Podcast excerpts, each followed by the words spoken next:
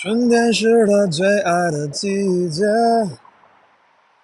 当微风随意吹乱他的头发，他并不在意身边世界的嘈杂，只想着自己生命中的变化。还有十五分钟才午休，从早到晚没有想象中那么好过。安静的日子不一定就是幸福，忘不掉他的心里做过的梦。他今年农历三月六号刚满二十二，刚甩掉课本要离开家，看看这世界，却发现许多烦恼要面对。哦耶耶耶。他常会向往能回到那年，他一十二，只需要好好上学，生活单纯没有愁。他一直满怀希望，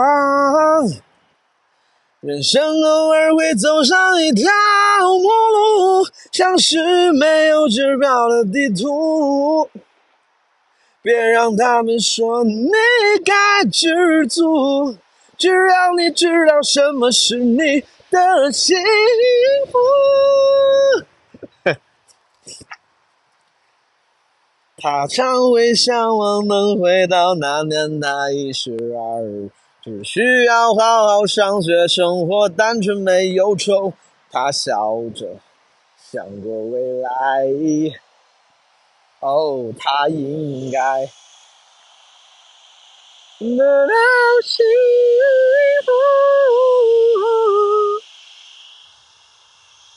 什么在响？我现在走在延安东路，手里拎着一袋面包。刚才跟几个老朋友吃饭，有个朋友给我带了一袋蝴蝶酥。哎，我发现，在路上，如果你掂着一袋面包在走路的话，它会显得你很安全。就之前我看《银河系漫游指南》说，这个星际旅行者一定要保管好自己的毛巾。如果有朋友你看到一个星际旅行者拿着毛巾的话，大概率知道他是一个可靠的、值得信赖的人。当时我最早看到这一段的时候，我觉得这就是个梗，这就是那个这个 Douglas Adams 的这种一个黑色幽默，一个奇怪的 out of nowhere 的幽默。但是，我现在突终于明白，就是如果真的你在旅途中看到一个人，他身上竟然有一块毛巾，你能想象出来的？他如果有一块毛巾的话，或者我 我换个说法，比如他他他带的他带他带带的有这这护发素、卸妆棉，或者一个吹风机，就是你会觉得哦，这个人他应该是个正经人，他应该是一个有家的人，他应该是一个知道自己去哪里，或者是。他不是一个亡命之徒，就一样的。如果你在路上，你知道你点你掂一个塑料袋，掂一个纸兜，那如果你在一个小巷里面，前面正好有个女生，你知道很多有些，就我以前讲过这个段子，就是恰好不小心误入了一个只有一个女生和他这个男生在后面的场景，女生通常会很紧张，对吧？如果你这个人掂了一个纸兜或者塑料袋，我觉得他他没有什么用作用。但如果你拿了一袋面包，我感觉啊，它多少会稍微 slightly。增加一点你的可靠性，就感觉你是一个有家的人。当然，当然存在拿着面包的变态杀手，但我只是说，他让让人第一眼觉得你是一个可能可靠一些的人。这就是之前国外有黑人朋友拍过短视频，说那个如果你手里拿着一杯 latte，你就会很安全。就是他当时举个例子说，他说如果你是一个那个嗯嗯。然后就他自黑人自己可以说嘛，他说你如果是一个嗯 with with latte，警察不会找你的事儿，觉得你是一个可靠的人。我觉得走夜路的时候，如果你害怕别人觉得你不可靠，你手里拿一袋面包应该还挺好，拿点馒头或者是一袋丸子，对吧？也可以。我觉得面包好一些，实话实说，在目前国内的这个，如果你拿袋一袋一袋猪头肉，一袋鸡爪。这这可能还显得，他虽然很有生活气息，但你有可能是一个如果你五大三粗有纹身、光头，拿了一点鸡爪或者猪头肉，他就可能你看还是有点危险，对不对？但如果你是五大三粗，如果你是一个五大三粗有纹身、光头，拿了一袋儿面法棍，法棍是不是不太好像法棍太硬了？拿了一袋什么碱水小面包，拿了一袋透明袋子装的马卡龙，会不会显得稍微安全一些？马卡龙其实是用你。之前连环杀人杀的那些人的骨头做的，anyway，它当然不是一个硬指标了，但我只是说，因为刚才我我拿着这袋面包，当时走在延安东路的时候，有一段其实那个延安东路没有什么人走路的，然后前面有一个女生，我看她回头看了我一眼，但她看到我的面包，我感觉我感觉啊，可能是我心理作用，我感觉她轻松了一些。唉，今天跟。一些上海的老朋友，这个聚餐，好多朋友真的好久没见了，挺久挺久没见了。不是，就不是我干脱口秀之后圈子里的朋友，是我干这一行，就是之前我还穿着西装，穿皮鞋，穿着 loafer，啊，穿着 穿着衬衫的那个年纪认识的朋友。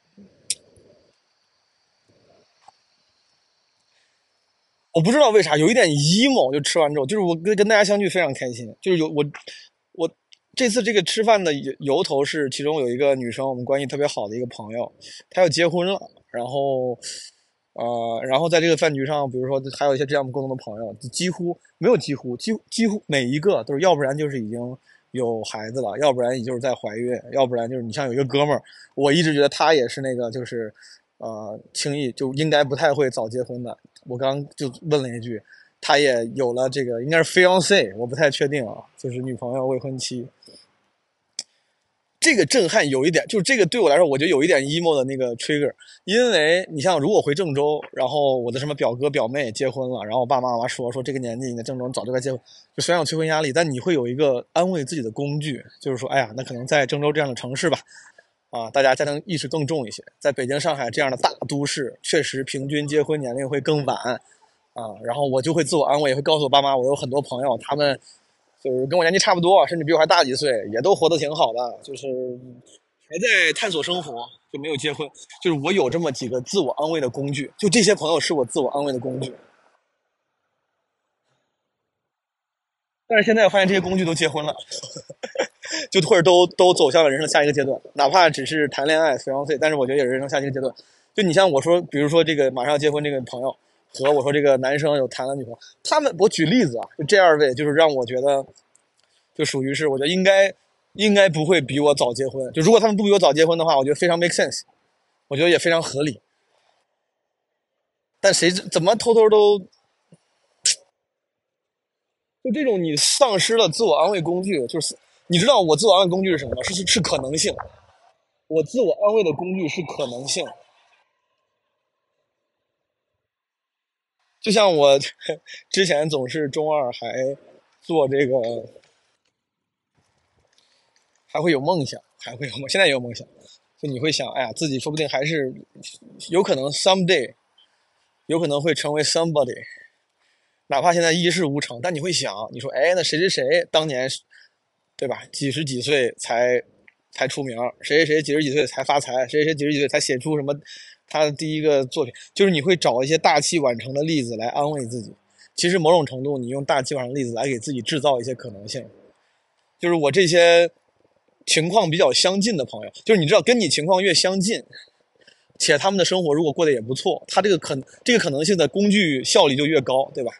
如果一个超级富二代，他一辈子锦衣玉食没结婚，他对我来说也没有什么自安慰可能性的这个功能，因为离我太远了，我很难用它来当可能性，我只能是用一些跟自己离得近的。我觉得哦，有他的这个生活轨迹、成功轨迹，有可能我能复制。我用这些可能性来安慰自己，不管是事业上、人生上还是感情上，对吧？比如家庭生活上。现在我就发现，离我自己比较近的身边这种朋友啊，也结婚了，或者也。嗯，就这个这个这个，一瞬间有些 emo，在大家都在讨论，有些朋友在讨论什么，就是生生生生孩子的事儿啊，然后各种各样的事儿。我现在在在我的那个文件传输助手，我老我我用文件传输助手当我的小笔记本，这不太好，这个习惯不好，经常容易找不到。我记了好多跟生孩子相关的名词，IVF 你知道是啥吗？我觉得非常好，我也要 IVF。嗯，就是我我没有人给我压力，说你看我们都结婚你要没有人给我压，是我自己有一点点 emo，有一点点心酸。中间我就问大家的一个问题，我们这个聊，大家这个饭局没有那么没有那么正式，但是我中间问了一个问题，我说，哎，如果你们要是比如说要换个地方生活，会去哪儿？然后我就感觉大家选的地方呢，当然可能是我自己过度浪漫化了，我觉得选的都是可能要考虑到家庭，考虑到生活，然后我脑子里冒出的地方都是，就是那个 picture 里面好像只有我一个人，我不想这样，但是我我直觉我这个本能的想象，第一个画面里面，我觉得可能是因为我自己在那儿生活还挺好。但我不想。然后我那朋友还问我，他说你什么时候回上海？因为我们在上海认识的朋友，他一直觉得，就我有很多朋友总觉得我在北京是是短暂的出走，我会回来的。说你什么时候回上海？我说其实对我来说没有什么回，我在哪儿都是外来务工人员。这他妈就是那个歌词里唱的，就是当你离开故乡太久了，故乡就变成了他乡，你故乡也变成了他乡，他乡还是他乡，没有故乡，本来就没有故乡，还没有家。没有家庭嘛？我还记得哦，说到这儿，我突然想起一个事儿。我当时在上海的时候，我当时刚来上海，一五年的时候，有一次跟一个朋友就出，反正出去吃饭，然后我说了句啥？我说我要回家。他完全没有恶意，他就说啊，你他的他的他就感觉就是你那租的房子也叫家。他说你那你那回家，就当时我还是什么合租蘑菇公寓，这公司是不是已经倒了，像自如一样？我当时租了一间。哦，我当时好，我当时好生气，我因为这个事赌气了好久。我说你怎么能这么说？因为他是上海人，他就会觉得他有家，我没有家，他没有任何恶意，他就本能的觉得啊，你们就是你回租的房子，这是这这叫什么回家？不重要，不是他的问题，我只是突然想起来，就是我知道很多朋友不在意这个，包括前段时间我跟朋友聊什么，我说什么漂泊感啥的，很多人没有我这个共情，可能是我太。太敏感，但是我就觉得，有时候你跟一些有家，我我当时开玩笑，我刚才在饭局上开玩笑，我说你们都是有家有口有产业的人，在这个城市，对吧？人家可能是上海人，父母在这有生意有产业，然后就是焦虑感没有那么重，我就感觉我在哪儿都没家没口没产业的，就会有一些漂泊感。我为啥说这个？我说这个是因为，就当然是因为有我确实有点 emo。另外一个原因是，我不知道这算不算爹味儿。你看刚才那个陶喆那个唱的《二十二》，唱的年轻人的心态，他并不在意身边世界的嘈，他并不在意身边世界的嘈杂。只想着自己生命中的变化，只想着自己生命中的变化。我感觉这是年轻人的事儿，这就是这就是这就是最自我的年轻人的的心情。我就感觉我这个心情比别人久很多，我这个心情比别人要晚很多。别人可能在成家的时候，二十五岁成家，二十八岁成家，三十岁成家的时候，他就不会只想着自己生命中的变化。我还一直就是，我感觉我的自我期延的很久，延的很很晚。但是，哪怕我觉得我演的这么晚。之前我二十多岁的时候，我爸跟我说：“他说你得早点定下来。他说你到三十多岁的时候，怎么怎么着？三十多岁你就意思心情也不一样了，学习能力也下降了。你三十多岁的时候就就就就不一样了。”我不信，我说这什么就不要说这种，就是这都是陈词滥调，对吧？这是刻板印象，不会的。我很酷，我三十多岁可以也过得很酷。我看看那些美剧，看那些电影，妈有些特工四五十，那四五十还还还在屋顶上打翻跟头呢。你看《Modern Family》里面那个 Manny，Manny 他的亲爸，对吧？那个叫 Gloria，他那个他那个离婚的前夫，那个亲爸，应该你想想也多大了？应该看着也四五十了，还天天过得很爽。就是我不知道为啥，那个时候也是，就是偶尔会用这样的文艺作品里的形象安慰自己，就说哦，其实世界上有很多人，什么三四十岁年龄不是问题，还能活得很好。事实当然也是啊，我知道会有很多朋友也会这么说，但是我这么自我的人。就是只在只想着自己生命中的变化，这个这个时期延的这么这么晚的人，我感觉我到现在我也开始，你看听到别人成家立业，然后走向人生下一阶段的时候，就也会开始 emo 了。我只是突然想有点爹味儿的跟年轻的朋友分享，真的劝君须惜少年时。就是你现在如果活得非常自我、非常开心，然后有着一切呃体验主义的价值观，有可能他会他会变的，他有可能会会褪色。我非常不希望，你可能也非常不希望，但他可能会褪色。就是要趁着自己现在还还愿意探索世界的时候，愿意享受生活的时候，就是就是抓紧享受青春。我今天还说呢，我说我现在对纽约跟上海的喜爱和那个就是他们的魅力对我的那个吸引力有所下降，就是因为他们之前对我吸引的地方，现在我不太在意了。比如说前两天说上海万圣节，对吧？那种那种。富有青春气息、富有活力的，然后充满着快乐的这样的氛围，你要是放到几年，就几年前我还在上海的时候，我肯定特别开心，我肯定想去。我提前几星期可能就跟朋友准备，我说在那玩儿，咱得去哪儿？我要我要 be part of it。现在我不行，现在我真的感觉我我可能就不会想出门了。幸亏我不在上海，因为我跟你说啊，如果我要在上海，大家都出去都出去浪、出去玩，朋友圈里的朋友都在玩。我估计我会非常焦虑，我会觉得我自己是非常 loser，怎么没有成为 be part of 这个热闹的人群？但是我又懒得动，我就会特别纠结。幸亏北京没有这个，北京没没太有这个，所以在北京那个焦虑少一些，因为大家都都都不太快乐，都不太酷，都不太年轻。北京的年轻比较分散，之前北京的年轻不分散，现在的北京年北京的年轻呈现的比较内敛。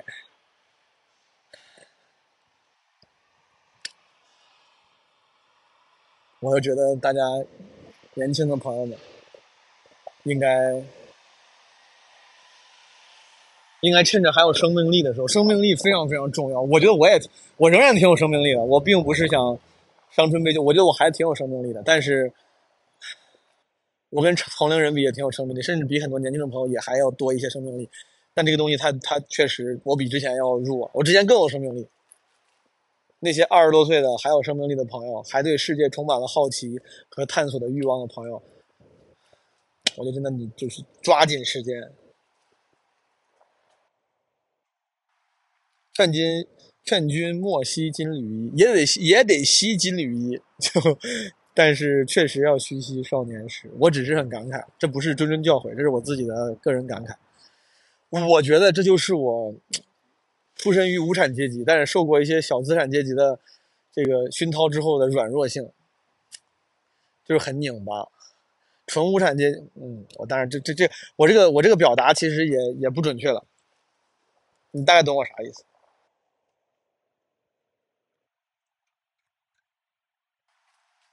不重要。在街上还拿个什么会显得安全一些？拿个面包会安全一些，还有什么东西能拿着东西拿会显得安全一些？你拿一个大气球会不会安全一些？因为把你两只手都占着了，对吧？把你两只手都占着，还显得比较可爱。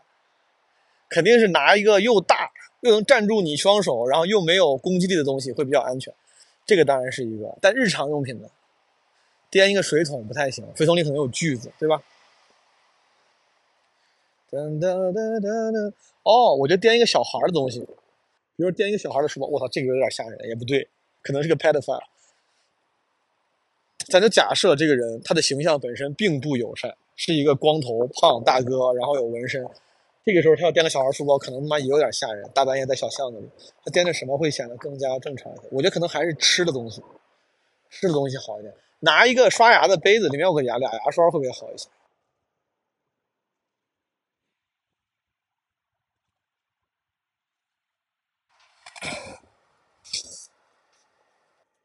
刚学的的要离开家看看这世界，却发现许多烦恼。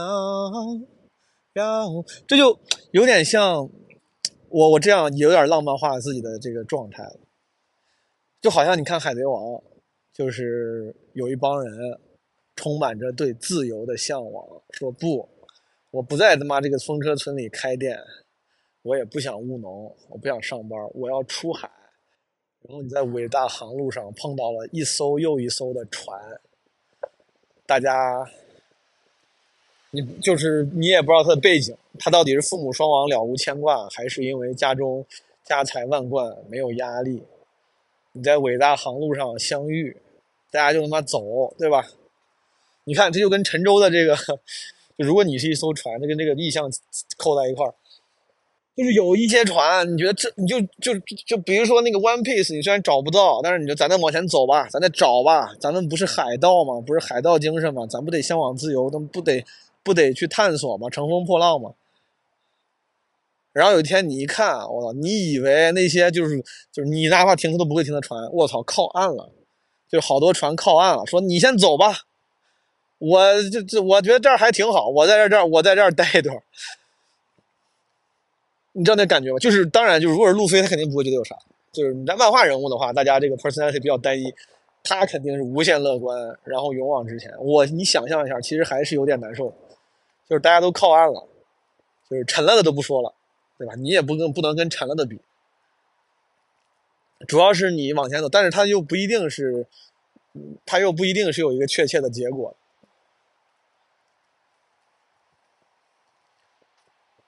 当然没有独自航行那么悲凉，但是可能会有点 emo。你说路飞会不会 emo？好久没看《海贼王》，好几年没看了。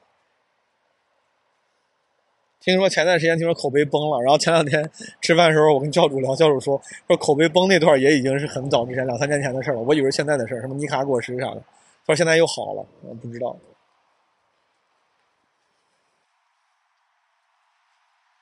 哒哒哒哒哒哒哒哒哒哒哒哒哒哒哒哒哒哒。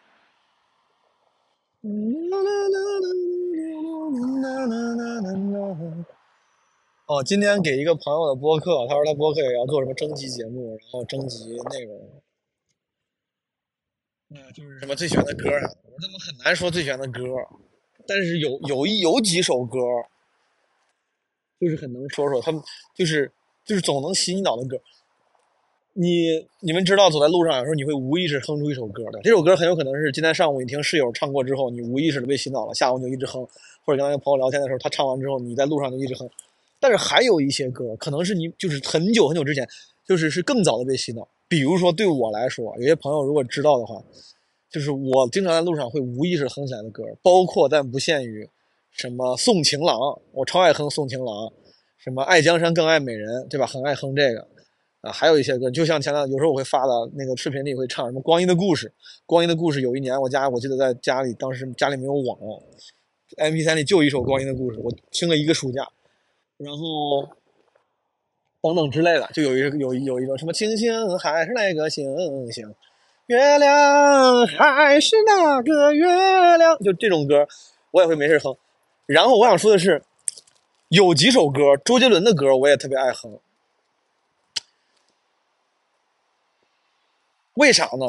就是当时我买的周杰伦第一张磁带是个盗版磁带，零二年、零一年还是零二年。反正当时周杰伦已经出两张磁带了，一张这一张范特西。刚出完范特西的时候，那个时候我没钱买正版，或者我可能也不知道啥正版盗版，我就去音像店里花十块钱买了一张歌最多的磁带，那明显是个盗版。那张磁带啊，其实后来我才知道，它应该有二十二还是二二十三首歌。这张磁带里有 J 他的首张同名专辑和范特西专辑里的所有歌，二十首吧应该是。然后又送了几首歌，送了什么歌呢？一首《世界末日》，对吧？这个是演唱会上唱的。一首是蜗牛演唱会上唱的，下面唱一首宪哥的歌，《你比从前快乐》，还有这首歌《你比从前快乐》，对吧？蜗牛、世界末日跟你比从前快乐这几首歌里面，你像世界末日跟你比从前快乐，可能那个时候我天天就是就是循环往复的听，这两首歌也属于是老是洗我的脑子，多年之后我走在路上无意识的会哼起来。天会灰会不会让我忘了你是谁？夜越黑，梦未被难追难安慰，我的世界交给谁？也许颓废，也许另一种美。我之前有时候唱歌爱拐，朋友说你老拐，我说我那个时候听周杰伦、陶喆听的，很多人，当然我唱的没人好嘛，当然人家周杰伦、陶喆才不这么唱歌。但我真的是那个时候听这些歌听的，我真的是听什么，你像二十二，陶喆都没老拐，然后周杰伦这老拐，真的是听这些听的，只是可能我音乐素养有限，我只是学会了糟粕，没学会精华。天天这个叫天天天黑黑，这世界末日，然后那个。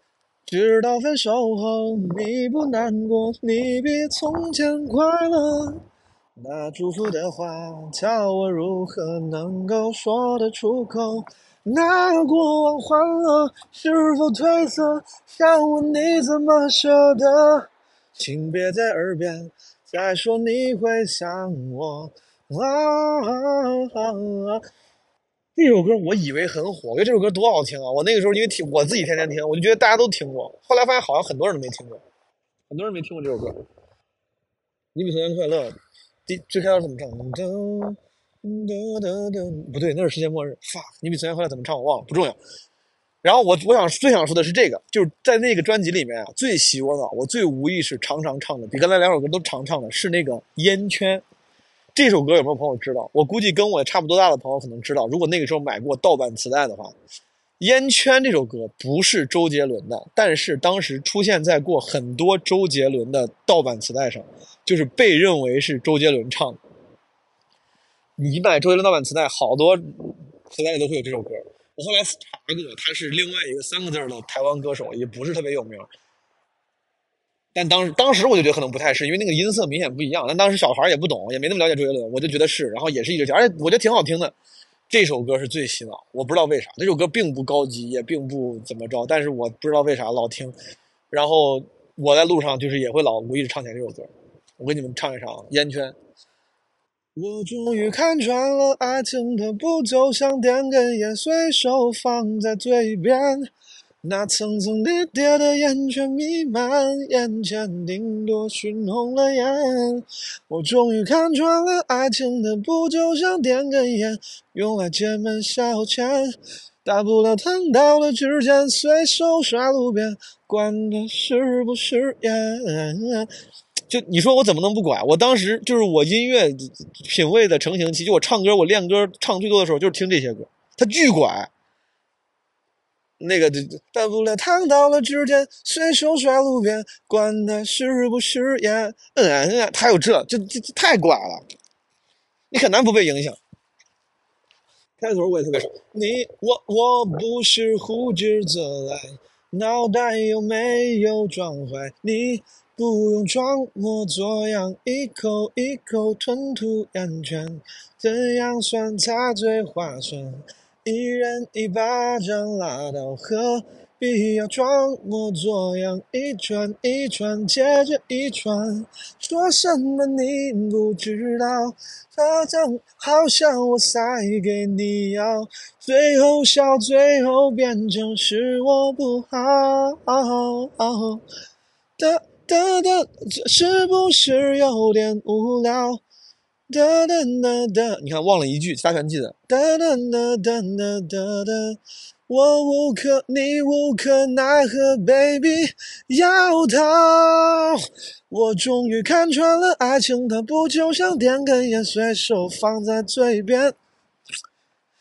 我那时候听太多歌，就是听太多遍了，就是没有什么别的，我也没有游戏机，我除了看书就是听歌，而且我的看书也不是看什么高级，是看小说，就是听歌。就这些歌到现在，你看我每个歌词都能记住。你至于现在的歌词，我老记不住。现在好多歌我就都记不记歌词了，我老都是哼哼唧过去了。没啥，我只想跟你们分享，就是我在我我觉得《烟圈》应该是我走在路上我一直唱的最多的歌，而这首歌到现在我都不知道歌手是谁。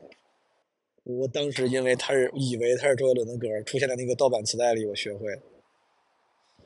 我当时我那个随身听还是花，我觉得大价钱六六六百八百买了一个那个薄的松下的那个那种铝，就是那种呃铝合金，就是金属壳的随身听。当时我觉得太酷了，我终于有这种随身听。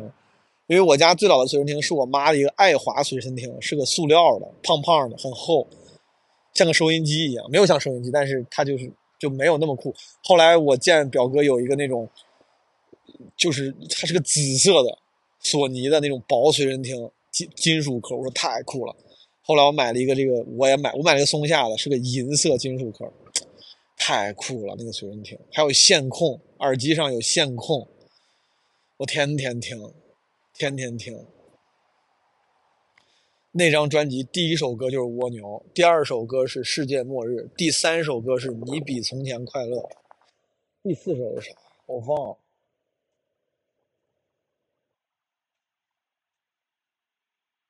那首那张专辑叫什么？完美主义。对不起，对不起，这首歌是不是都没有人知道？噔噔噔噔噔噔噔噔噔，知道哦，这个是完美主义。对不起，那首歌。广场一枚铜币，悲伤的很隐秘。太太许愿池里静静叹息，太多的我爱你，让它喘不过气，已经根本就忘忘不掉这个歌词儿。当时一直天天现在现在的歌词儿全都记不住了，失去意义。太晚了，回去睡觉。明天早上还得干活。拜拜，朋友们。